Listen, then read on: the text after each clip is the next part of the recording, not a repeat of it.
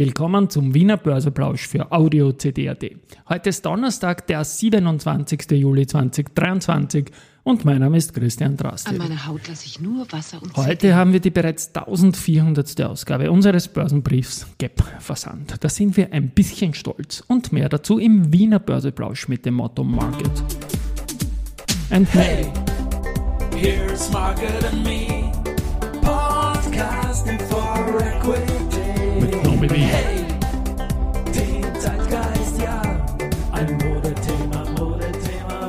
die Börse als Modethema und die Wiener Börsepläusche im Juli sind präsentiert von Wiener Berger und Pira Mobility mit 70 Jahren KTM.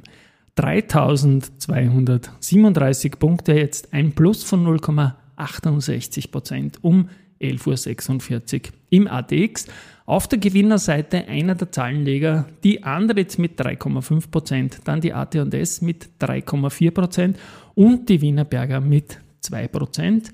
Verliererseite ein anderer Zahlenleger, der Verbund mit 1,2 Prozent, im Minus die EVN mit minus 0,4 Prozent und die BAWAG mit minus 0,1 Prozent. Beim Geldumsatz ist es so, dass der Verbund 6,8 Millionen hat, die Andritz 5,2 Millionen, auch da also die Zahlenleger vorne und die erste Group als üblicher Verdächtiger, was die Nummer 1 betrifft, ist bei 3,7 Millionen. Gut, was haben wir noch? Wir haben ein bisschen Keine harte Pause, Geschichte wird gemacht, CD voran. ja, Börsegeschichte. Und zwar heute vor sechs Jahren, am 27.07.2017, endete die längste positive Serie in Tagen bei der AT&S. Das waren damals elf Tage am Stück. Äh, Und ja, wie gesagt, ist vor sechs Jahren zu Ende gewesen. Die schnellste Kursverdoppelung endete heute vor 14 Jahren und zwar bei der VIG. Und das hat 140 Tage gedauert und um vom 9.3.2009 bis 27.07.2009 von 16,1 auf 33,3 Euro zu steigen. Im Aktienturnier haben wir jetzt das Finale, das heute und morgen läuft. Wow!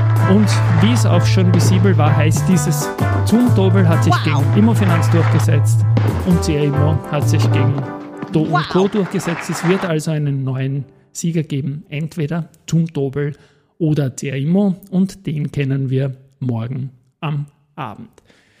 Der Energieversorgerverbund, und das ist der erste Zahlenleger, hat den Umsatz um 41,3 Prozent auf 6,686 Milliarden Euro erhöht. Das EBITDA äh, ist um 63,6 Prozent gestiegen und das Konzernergebnis um 57,5 Prozent.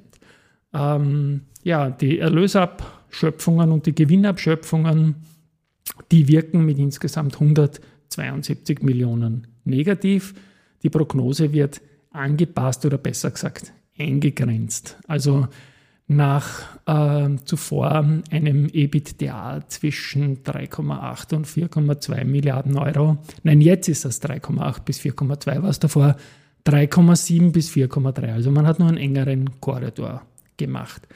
Ähm, das Konzernergebnis soll zwischen 2,05 und 2,3 Milliarden liegen, davor 2,0 und 2,4, also auch da eine Eingrenzung.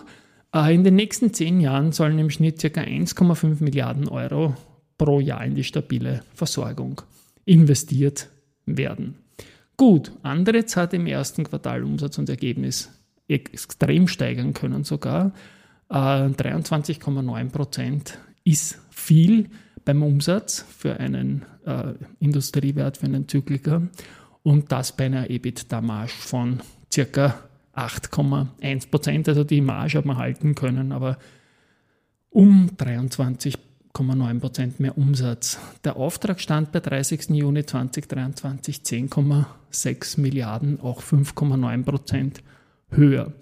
Äh, Man erwartet Umsatz als auch Ergebnis deutlich über 2022 und das hat natürlich beigetragen, dass die Aktie heute Gewinner war.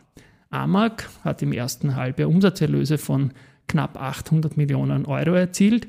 Im Vorjahr waren es 900 Millionen und der um 23,6 Prozent niedrigere Aluminiumpreis sowie die geringere Absatzmenge haben dafür verantwortlich gezeigt. Das EBITDA ist aber trotzdem deutlich positiv mit 117,8 Millionen Euro. Im Vorjahr waren es 156. Ergebnisprognose wird angepasst. Äh, Bandbreite EBITDA zwischen 160 und 190 Millionen. Vorher ist man von 170 bis 210 ausgegangen. Die AMAG-Aktie verliert 1,5 Prozent, steht jetzt bei 31 Euro. Muss man aber dazu sagen, die ist damals zu 19 Euro gekommen vor zwölf Jahren und zählt damit zum besten, äh, zu den besten IPOs der 10er Jahre. Marino Med hat eine Marktzulassung bekommen und zwar in Mexiko für den Caragelose Nasenspray. Die Aktie ist da lange Zeit gefallen, dann ist sie gestiegen, jetzt ist sie eine Zeit schon unverändert, aber es kommen nach und nach gute Nachrichten, sodass Risikohinweis da vielleicht wieder mal was drin sein könnte. Gut, und finally noch Research. Wo ist die Musik da? Da ist heute nicht viel beim Research. Wir haben Raiffeisenbank International und die werden von JP Morgan mit neutral bestätigt und das Kursziel wird von 16,1 auf 15,3 Euro angepasst. Zu Raiffeisen äh, Bank International, zur RWE, gibt es auch noch einen Tipp. Die Presse hat einen super Podcast dazu gemacht, dass der Druck der EU, da jetzt quasi Russland äh, Anteile und so weiter, Beteiligungen zu verkaufen, in Wahrheit Russland in die Hand spielt, weil der Preis immer günstiger werden könnte. Und ja, man sollte sich das mit den Sanktionen und dem Druck da eher ein bisschen überlegen. Wie auch immer.